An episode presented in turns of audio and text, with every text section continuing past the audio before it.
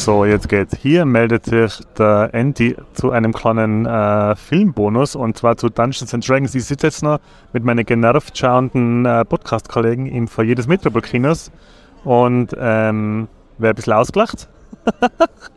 und für mich, mich vergehen jetzt zwei Stunden, für euch vergehen nur wenige Sekunden und dann werde ich noch von meinem äh, muggeligen Wohnzimmer aus erzählen, wie ich den Film gefunden habe. Also dann bis ganz gleich. Tschüss. So, jetzt waren wir im Kino, jetzt bin ich wieder zu Hause. Und wie hat es uns jetzt gefallen? Ja, wir waren jetzt äh, knapp zwei Stunden im Kino und haben uns nach elf Jahren, knapp elf Jahren, das vierte Installment der Dungeons and Dragons Filmreihe angeschaut. Nachdem 2000 und 2008 und 2012 äh, für Dungeons and Dragons Filme in die Kinos gekommen sind, ist jetzt ja nach elf Jahren jetzt der vierte Teil in die Kinos gekommen. Regie geführt haben der Jonathan Goldstein und der John Francis Daly, glaube ich, spricht man es aus. Der Marco wird sich jetzt ins Falsch lachen, wenn ich den Namen immer falsch ausspreche. Die sind zuletzt positiv aufgefallen, weil sie Game Night gemacht haben, der ja ziemlich lustig war. Und so wie Game Night ist auch Dungeons and Dragons ein ziemlich witziger, ziemlich cooler Abenteuerfilm.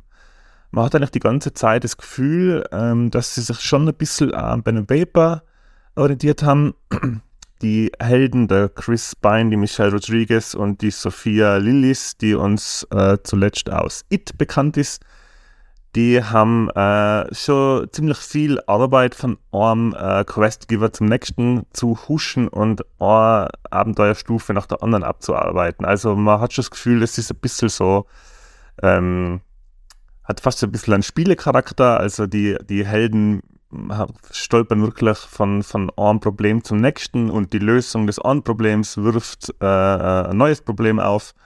Und ja, das macht eigentlich den Film zu einem ziemlich coolen Abenteuerfilm. Es ist auch sehr viel Action und sehr viel ähm, CGI im Einsatz, aber was auch positiv auffällt, zumindest äh, ist uns positiv aufgefallen, dass der Film einiges an Practical Effekt hat, äh, mit dem ich eigentlich nicht gerechnet habe.